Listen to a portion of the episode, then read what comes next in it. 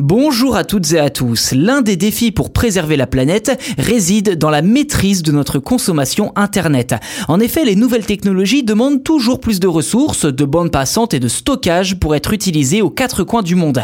Pour tenter de résoudre ce problème, la start-up française Stratosphère développe un réseau de data centers bas carbone avec un double objectif, préserver l'environnement et renforcer la souveraineté sur les données françaises et l'attractivité des territoires. De quoi s'agit-il concrètement et cela peut-il réellement fonctionner? Eh bien, c'est ce que je vous propose de voir dans cet épisode. Pour l'historique, Stratosphère a été fondée en 2020, donc il y a moins de deux ans, par Béranger Cabaret après avoir été alerté par les chiffres de la pollution numérique. L'entrepreneur a donc réfléchi à quoi pourrait ressembler le data center idéal selon lui et est rapidement arrivé à une conclusion, un centre de données français, local et bas carbone et au service du territoire sur lequel il est implanté.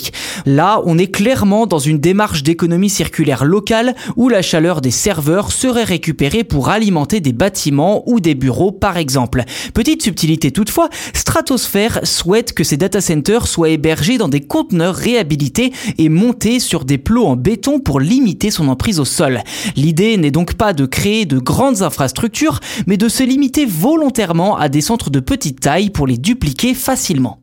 Concrètement, le premier data center de stratosphère devrait être mis en activité en juin prochain à Lanester en Bretagne, non loin de l'Orient. À son bord, 16 armoires techniques qui hébergeront et centraliseront les données, même si l'entreprise souhaite doubler cette capacité dans les années à venir. Ces armoires seront ensuite louées sous forme d'abonnements mensuels à différentes entreprises locales et à Lanester, l'entreprise fera notamment appel à de l'électricité provenant du photovoltaïque en complément du réseau classique.